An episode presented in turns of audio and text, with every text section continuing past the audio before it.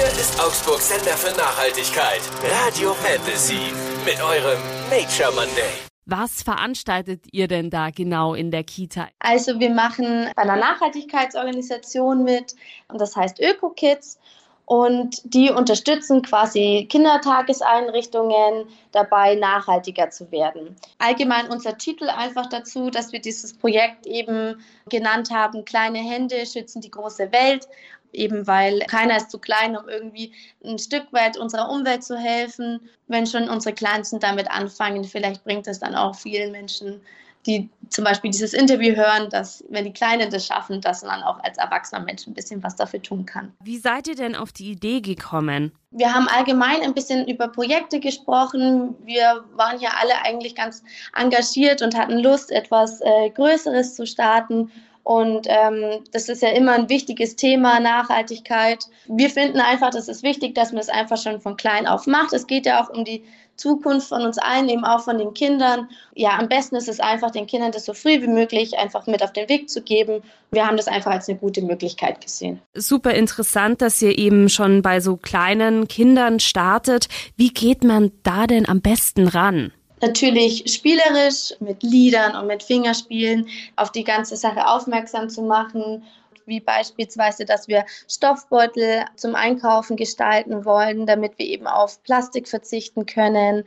Wir machen verschiedene Spiele. Die Bundesmüllspiele haben wir uns dazu überlegt, dass wir Joghurtbecher stapeln und abwerfen oder ein Haus aus Eierkartons machen wollen. Also dass es eben auch verschiedene Gruppenaktivitäten gibt.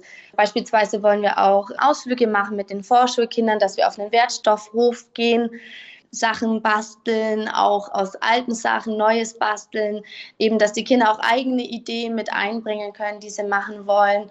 Und also wir haben natürlich schon ein paar Sachen, die wir vorher planen, aber uns ist es auch wichtig, da ganz individuell und spontan drauf einzugehen, weil viele Kinder auch einfach schon viele Ideen haben, die sie, die sie machen wollen.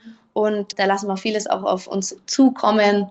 Was wir total schön finden würden, wäre, dass wir eine Möglichkeit hätten, ähm, näher an ein Müllauto zu schauen mit den Kindern. Wir versuchen jeden Tag rauszuschauen zum Auto und die Müllabfuhr dabei zu beobachten, wie sie den Müll abholt. Wir wollen natürlich auch auf die Mülltrennung achten, ähm, haben dazu verschiedene Sachen gebastelt, dass die Kinder lernen, welchen Müll haben wir, wo kommt er hin, warum ist das Trennen so wichtig ja, also das mit diesen Fingerspielen eben, dass wir halt für die Krippen, für die kleineren Kinder das Ganze halt einfach ein bisschen spielerischer gestalten wollen. Also, dass es wichtig ist, dass es da Müllmänner gibt, die sich darum kümmern, dass es da jemanden gibt, der das Auto fährt, der die Mülltonnen einsammelt, dass sie einfach da so einen kleinen Einblick eben bekommen, was da alles dahinter steckt. Wie ist denn das bei den Eltern angekommen? Die Eltern finden es total schön, dass die Kinder in diesem jungen Alter schon damit konfrontiert werden, eben weil es um ihre Zukunft geht.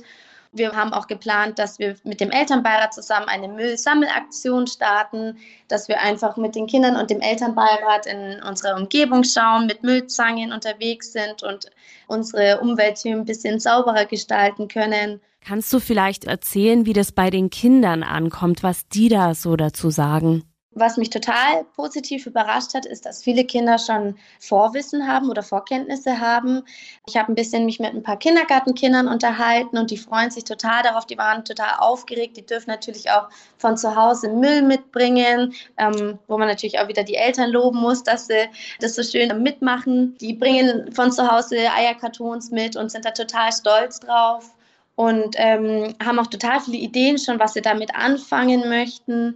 Genau, und dieses Gespräch ist dann total aufgegangen, indem sie dann erzählt haben, was für Müll sie schon kennen und wie man das trennt. Und also die freuen sich da total drauf. Und ich glaube, wir haben da echt schöne Sachen, um die Kinder dann noch richtig zu motivieren und das auch einfach ein bisschen verankern zu können. Glaubst du auch, dass sich dann in der Familie selbst vielleicht was ändert, wenn die Kinder dann da so ja fokussiert auf den sind und da dann eben auch neues Wissen mit nach Hause bringen vielleicht? Ja, da gehe ich schon davon aus. Also dadurch, dass wir auch viel durch diese Personal-Elternarbeit viel mitbekommen, wir versuchen auch viel nach außen zu bringen durch, durch Plakate, durch Gespräche und durch unsere Newsletter, wo wir alles Neue reinbringen und auch die Kinder ähm, erzählen schon jetzt, dass sie daheim mal Mama oder Papa ermahnen, dass äh, das Papier jetzt nicht in den Restmüll kommt, sondern eben zu Altpapier. Äh, also ich glaube, da können sie schon viel mitnehmen und dass sich vielleicht daheim dann auch ein bisschen was ändern wird. Ach, wunderbar, genau so habe ich mir das vorgestellt. Perfekt würde jetzt einfach mal noch fragen, ob es irgendwas gibt, was noch total wichtig ist, was ich dich jetzt gar nicht gefragt habe.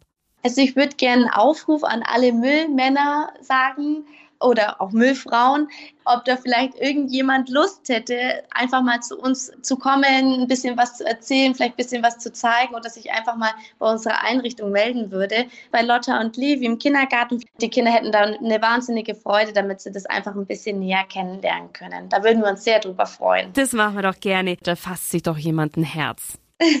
das ist super lieb, Dankeschön. Euer Nature Monday, nur auf Radio Fantasy. Präsentiert von Windhager, der Spezialist für nachhaltige Heizsysteme mit der Energie von morgen.